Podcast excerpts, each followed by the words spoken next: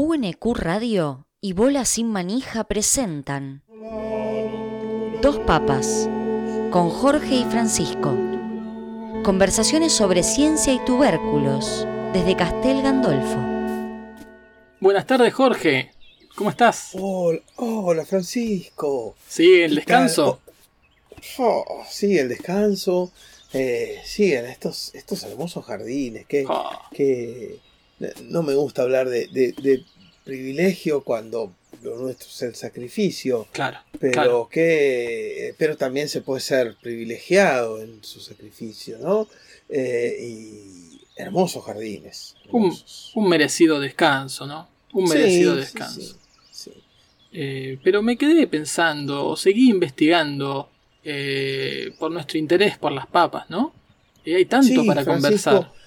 Vos me decías, Francisco, que las papas eran un eje central de la comunicación y yo te estaba hablando de, de genética, de los cromosomas de la papa, te estaba hablando eh, de nada, de la, de la realidad de la papa, de la tirosina, de la adenina y nada, vos me vas a hablar de la comunicación. Sí, claro, Pero- claro. Yo te voy a creer, yo te voy a creer, te voy a dar la oportunidad mejor. Contame, Francisco. Quizás exageré, pero eh, nunca es mucho para hablar de las papas y le quiero contar, le quiero hacer notar en realidad algo que, bueno, que usted ya sabe, que la papa es protagonista, protagonista del mundo tal cual lo conocemos hoy, porque sin la papa casi le diría que sería imposible el capitalismo, sería imposible este mundo industrializado. La papa es un elemento clave en la revolución industrial.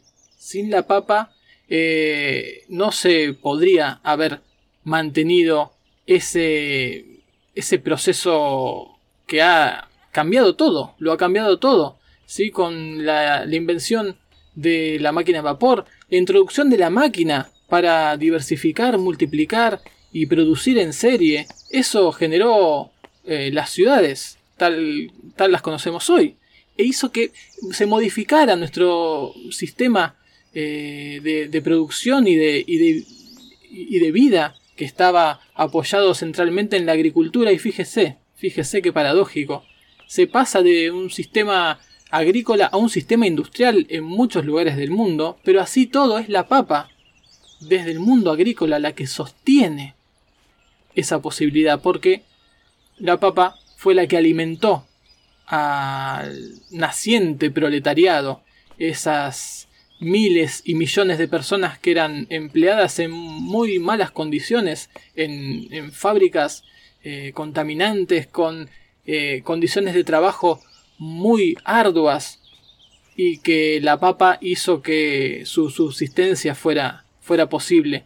Así que Entonces creo... la papa es... Pero entonces es buena o es mala, porque Yo no sé eh, si es buena o es ayudó mala. a convalidar la papa. ayudó Ay, a convalidar un sistema capitalista que yo no quiero hablar de política, usted me conoce, pero No, que eh, de algún modo ha generado cierta desigualdad, ciertas injusticias.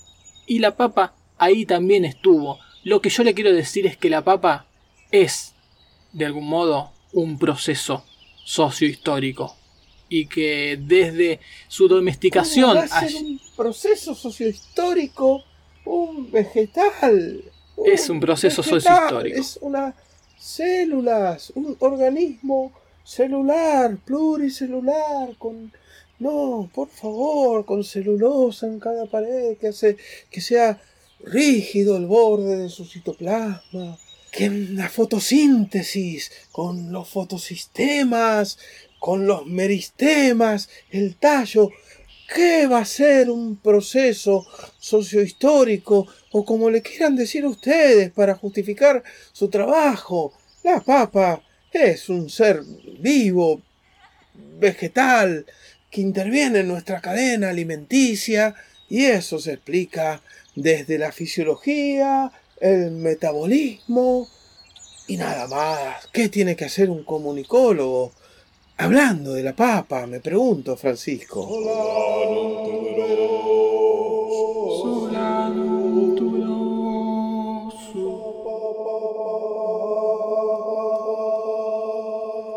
Voy a tener que agregarle que en ese proceso de industrialización que quizás por el devenir histórico hace que hoy usted tenga ese celular que tiene en la mano, en estos apenas dos siglos, dos siglos y medio de fervor tecnoindustrial en el que la papa eh, mantuvo a esas personas que en malas condiciones fueron las que eh, desarrollaron las fábricas y las grandes ciudades como las conocemos hoy y también y también este proceso de revolución que es eh, desde mediados del siglo XIX sobre todo en Gran Bretaña está asentado no solamente en la máquina de vapor, no solamente en la maquinaria textil, sino también en la capacidad de comunicarse.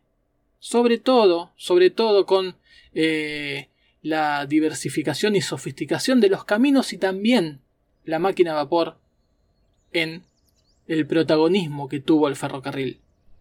Sin la papa no se podría haber sostenido a esas grandes cantidades de personas que fabricaron las formas de comunicarse, que fabricaron las formas de industrializar.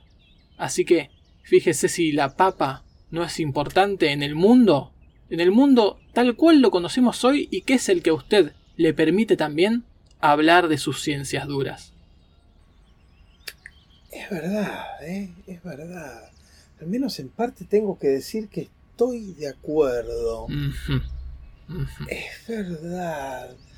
Yo, hasta antes de hablar contigo, creía que me ibas a decir que la relación entre la papa y las comunicaciones era esta posibilidad de, usar una papa como antena, ¿no? Con dos agujas de tejer cuando eh, estás en un lugar alejado y encontrás un televisor y, querés sintonizar algo, aunque creo que ahora ya no podés sintonizar nada, ¿no? O sea, em, se ha vuelto un negocio, las comunicaciones se han vuelto un negocio. Lamentablemente. lamentablemente, ¿no? Pero necesitas un, decodificador, un, una una cuenta flow o alguna de estas cosas que, que, yo siempre se lo dejo ahí a la gente de la Guardia Suiza me, me, soluciona eso, ¿no?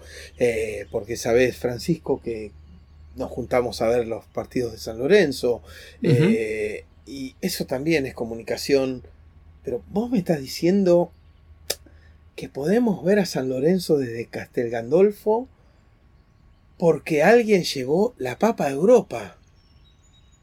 Es prácticamente ¿Eso diciendo? eso es lo que le estoy diciendo. Eso es exactamente lo que le estoy diciendo. Y ahora yo le quiero hacer una pregunta, Francisco. Em, esto podría haber. Yo recién te demostré en nuestro encuentro anterior que eran necesarios los conocimientos de, esos navegantes, de esas personas que descubrieron los principios que hacen em, de mecánica de los fluidos, que permite que flote un barco, etc. Todo eso fue necesario para que llegara la papa y que produjese todas esas revoluciones que vos también me estás contando. Pero ustedes eran necesarios para esto, porque yo creo que ustedes aparecen después de la revolución industrial. ¿eh? Eh, no sé si son... quién, es el más antiguo de ustedes? Durkheim. Y, yo no sé cuán importante para el mundo fue que aparecieran ustedes. Todo esto hubiera ocurrido igual con o sin ciencia social. ¿O me equivoco, Francisco? Es difícil saberlo. Porque justamente... Eh, es difícil saberlo.